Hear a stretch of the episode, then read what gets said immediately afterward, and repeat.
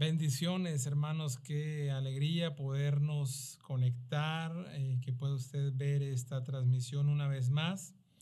Y estos días hemos estado estudiando la palabra del Señor ahí en Efesios capítulo 1, hablando de diferentes temas y hoy voy a concluir con una de las bendiciones de las cuales hemos estado hablando que lo contiene, que se contienen aquí en este primer capítulo de Efesios y vamos a estar eh, considerando la palabra del Señor, el versículo 20 al 23, ahí del capítulo 1 dice la palabra del Señor, la cual operó en Cristo, resucitándole de los muertos y sentándole a la diestra, a su diestra, en los lugares celestiales, sobre todo principado y autoridad y poder y señorío, y sobre todo nombre que se nombra no solo en este siglo, sino también en el venidero, y sometió todas las cosas bajo sus pies, y lo dio por cabeza sobre todas las cosas a la iglesia, la cual es su cuerpo, la plenitud de aquel que todo lo llena en todo. Dice eh, esta misma palabra en, en una versión distinta eh, dice la Biblia, Dios resucitó a Cristo y le dio un lugar en el cielo, a la derecha de su trono. Con ese mismo poder Dios le dio a Cristo dominio sobre todos los espíritus que tienen poder y autoridad y sobre todo lo que existe en este mundo y en el nuevo mundo que vendrá. Dice, Dios puso todas las cosas bajo el poder de Cristo y lo nombró escuche bien, jefe de la iglesia. Cristo es para la iglesia lo que la cabeza es para el cuerpo. Con Cristo dice que todo lo llena. La iglesia queda completa. Así es que hoy vamos a hablar de la bendición de servir en los esfuerzos de Dios, en los esfuerzos del Señor es decir, el poder de la iglesia. En estos versículos el apóstol Pablo nos, nos habla y nos manifiesta la posición que Cristo ganó sobre la creación y en particular esa posición sobre la iglesia, esa posición en la que nosotros estamos como iglesia en Cristo de, la que Él fue constituido la cabeza. Hace un momento acabamos de leer ahí en el versículo 23 que dice la Biblia que Cristo es para la iglesia lo que la cabeza es para el cuerpo humano. Dice que con Cristo, que todo lo llena, la iglesia queda completa. Y dice ahí en el versículo número 20, dice la cual operó en Cristo resucitándole de los muertos, sentándole a su diestra en lugares celestiales. Quiero hacer referencia a esa parte de la Biblia que dice en lugares celestiales. No se refiere al cielo, es decir, Dios está sentado en su trono, Jesucristo está a su diestra. Y dice la Biblia que lo hizo sentar en lugares celestiales, no precisamente es el cielo, sino que lugares celestiales hace referencia a ese reino espiritual invisible, que, no precisamente es en el cielo o es eh, en lugares altos, sino que es eh, ese reino que está espiritualmente operando, que, es un reino, digamos, netamente espiritual, invisible, hay, un reino que es el reino de nuestro Señor Jesucristo, pero hay otro reino que es también el reino de las, de las tinieblas. Es un reino espiritual que nos rodea. Eh, la autoridad de Cristo de alguna forma se manifiesta en toda época, en, cualquier lugar, eh, eh, en cualquier tipo de, época o, de poder conocido. Esa, esa autoridad de Cristo se ha de manifestar. Y en el capítulo número 2, versículo número, número 6, dice la palabra del Señor ahí, eh, ahí mismo en Efesios, dice, y juntamente con Él nos resucitó y asimismo nos hizo sentar, dice la Biblia, en lugares celestiales con Cristo Jesús. Enfatiza nuestra unión con Cristo. Eh, número uno, en su resurrección, ¿verdad? Porque dice que Él nos resucitó. En su resurrección, también en su ascensión, porque no, Cristo no se quedó ahí clavado o muerto. Y también en ese papel, eh, ese papel actual eh, a la diestra, a la diestra de Dios, desde ese lugar, digamos, de, de compañerismo, Él nos, nos concede que participemos con Él, que cooperemos con Él en las obras de su reino. Y ahí en Colosenses eh, capítulo 1, versículo número, número 13, dice la palabra del Señor, dice, el cual nos ha librado de la potestad de las tinieblas y trasladado al reino de su amado Hijo. Es decir, que hay una potestad de tinieblas, un reino espiritual de maldad y hay un reino espiritual eh, del Hijo de Dios, quien, en donde Jesucristo es el Señor y hay obras que, que se hacen a favor de uno u otro reino. Entonces, eso de hablar de lugares celestiales se refiere a la operación que hay en ese ambiente espiritual que no vemos, que obra en los hijos de desobediencia y que el Señor obra en nosotros de manera espiritual para que podamos, eh, como dice la Biblia, discernir lo que es espiritual y lo que no es espiritual. Y, dice ahí eh, eh, más adelante en el versículo 21, regresando al capítulo 1, dice, sobre todo principado y autoridad y poder y señorío y sobre todo nombre que se nombra no solo en este siglo, sino también en el venidero. Hablando acerca de principados, de autoridad, eh, de poder, estos son términos usados para referirse a autoridades eh, gubernamentales, eh, a posiciones de autoridad o de gobierno en estos lugares invisibles. Y, de alguna forma, bueno, pues en lugares invisibles o visibles son rangos de, de, autoridad, son rangos de, de, poder, ¿verdad? En ciertas posiciones espirituales, principado, autoridad, señorío. Estos términos se refieren a autoridades eh, eh, eh, gubernamentales en reinos visibles e invisibles. Ahí en el capítulo 6, versículo número 12, también nos habla la palabra del Señor.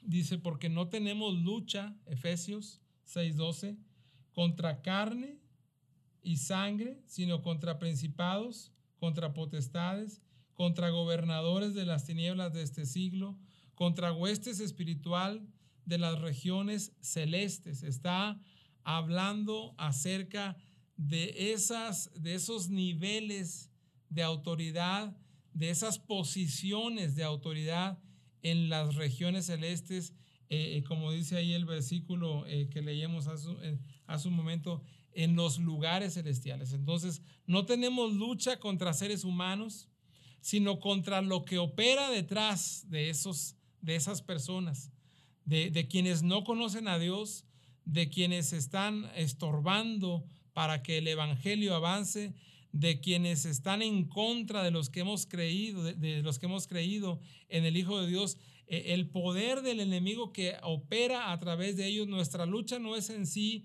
contra ellos, sino contra lo que opera a través de ellos. Y dice ahí, eh, si regresamos ahí a Efesios, Efesios eh, en el versículo número, estábamos leyendo en el versículo número 20 versículo número 20, dice la palabra, no, número 22, dice, y sometió todas las cosas bajo sus pies y lo dio por cabeza sobre todas las cosas a la iglesia. La iglesia es ese cuerpo de Cristo. Él mismo se representa como la cabeza de la iglesia y ahí en el versículo eh, número 22 dice que la sometió bajo sus pies eh, y la dio por cabeza a la iglesia, la cual es su cuerpo, la plenitud de aquel que todo lo llena en todo. Entonces la razón principal de, esta carta eh, escrita para, para, los efesios del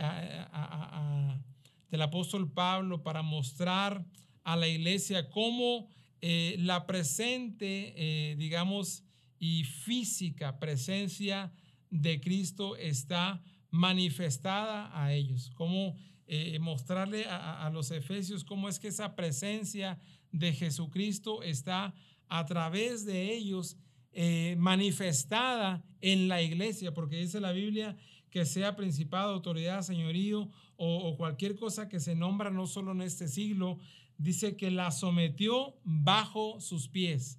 Es decir, que no solamente está sometida bajo los pies de Cristo, sino bajo ese cuerpo de Cristo representado por la iglesia.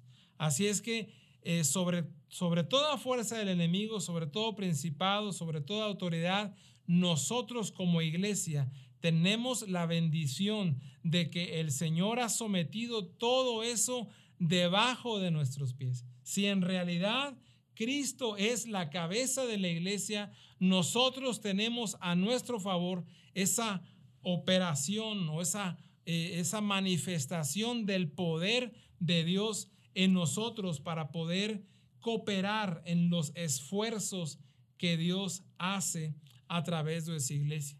Esos esfuerzos de llegar con el Evangelio para que eh, la, la palabra de Dios sea cumplida cuando Él dice que la voluntad de Dios es que ninguno perezca. La voluntad de Dios para nosotros es que seamos salvos a través de lo que Cristo hizo en la cruz del Calvario, a través de esa fe. Y, lo mismo es para que cualquiera de nuestros vecinos, nuestros amigos, nuestra familia acceda a esos beneficios de la salvación eh, debido a la predicación del Evangelio.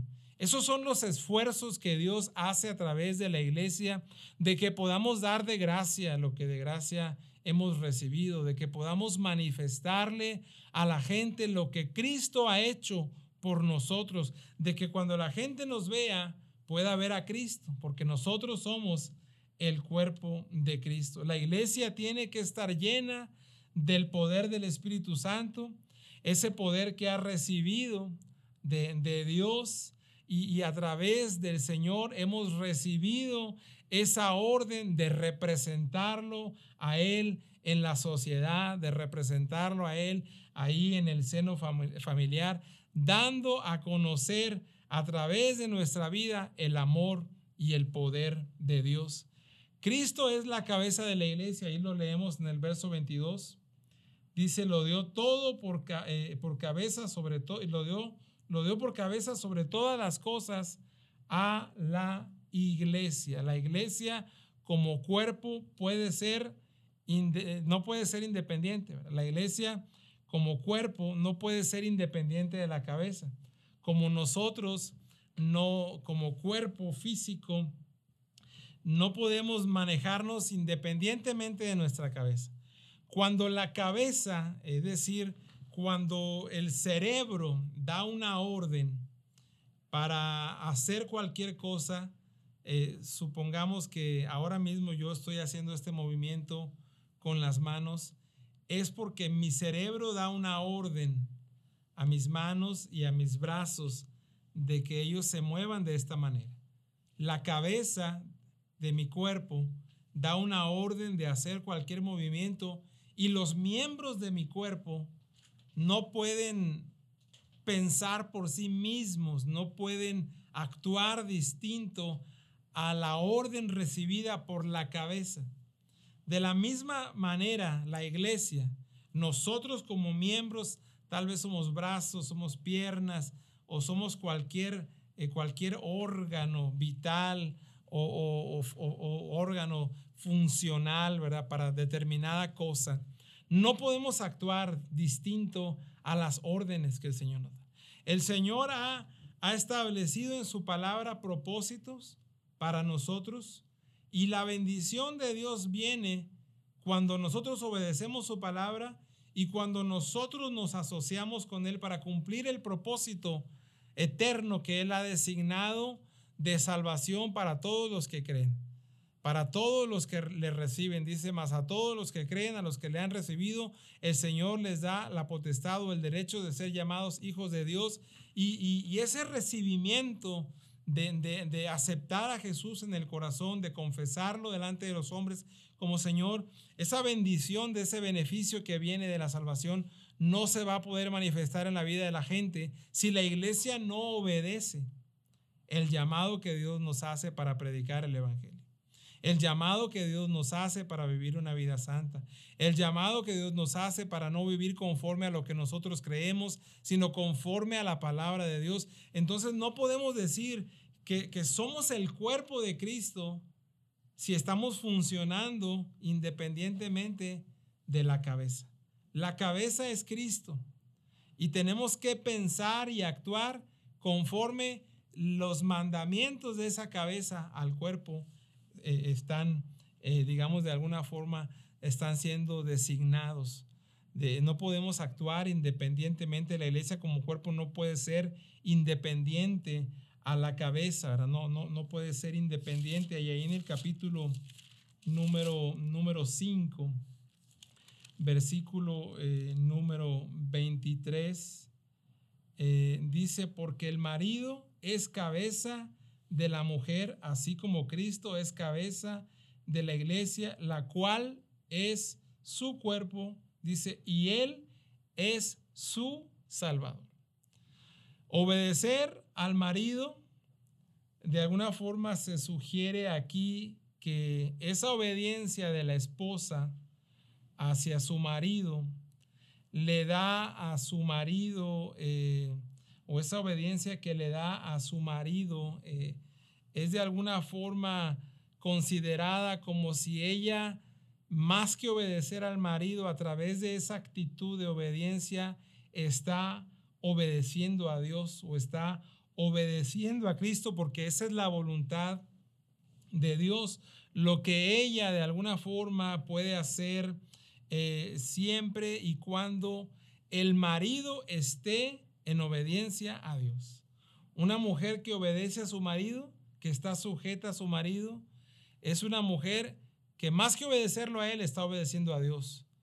Y, si en realidad el marido quiere tener en sujeción a su esposa y quiere ser respetado eh, a través de la obediencia que esa, eh, esa mujer de, su esposa eh, le, haga, pues definitivamente el marido tiene que estar primero sujeto a Cristo. Así es que la iglesia es la cabeza, como la mujer también es, es, el cuerpo y, el hombre es, la cabeza. Entonces, aquí va e, e, ese principio de, de obediencia, de estar sujetos como maridos a Cristo para poder tener en sujeción a nuestra esposa, a nuestra familia y como iglesia estar sujetos a Cristo para poder obtener los resultados de ser útiles en el reino de ser útiles en la obra, de que seamos considerados por Dios para hacer tal o cual cosa.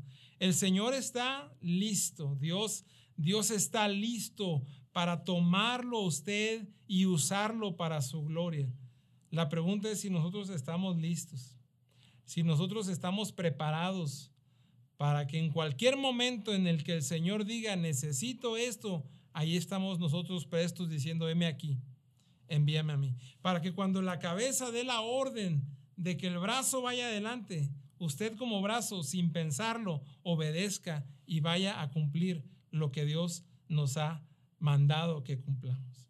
Somos el cuerpo de Cristo, somos su iglesia y nosotros tenemos poder en el nombre de Jesús y tenemos esa bendición de servir en los esfuerzos de Dios para llegar con el mensaje de salvación a todos aquellos que nos rodean y que desesperadamente necesitan que Dios les ayude. Más en este tiempo tenemos que estar listos. El Señor sometió todo debajo de nuestros pies, principados, potestades, autoridades. Todo se lo dio por cabeza a la iglesia, lo llevó todo debajo de los pies de Cristo, debajo de nuestros pies. El enemigo está limitado. El enemigo no tiene más poder que el que Dios le ha dado sobre cualquiera de nosotros, pero el poder que actúa en la iglesia es un poder mayor al que está en contra de ella. Así es que hermano, tomemos ánimo y cooperemos con Dios para que el propósito sea cumplido, para que este evangelio del reino sea predicado en todo el mundo, para testimonio a todas las naciones. Hagamos lo que tenemos que hacer. Como cuerpo no podemos funcionar de manera independiente a la cabeza. Y la cabeza nos ha dicho, vayan por todo el mundo, prediquen el Evangelio a toda criatura. El que crea y se bautice será salvo. El que no crea será condenado. El propósito es obedecer. El propósito es que podamos estar sujetos a esa fuerza que viene de Cristo y obtener los beneficios que hay en cooperar con Él para que su reino se establezca.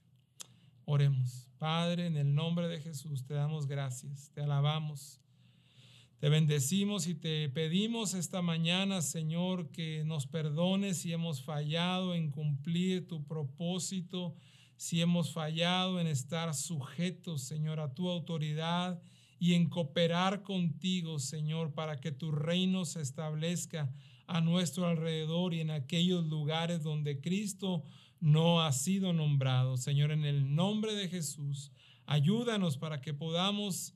Eh, salir, Señor, valientes con denuedo, predicar tu palabra y dar testimonio de la verdad a través de lo que vivimos. Señor, que podamos ser bendecidos a través de entender que tú nos has escogido para cooperar contigo y tu reino se ha establecido en esos lugares celestiales, Señor, en ese reino espiritual que nos rodea. Padre, en el nombre de Jesús, gracias, Señor. Amén.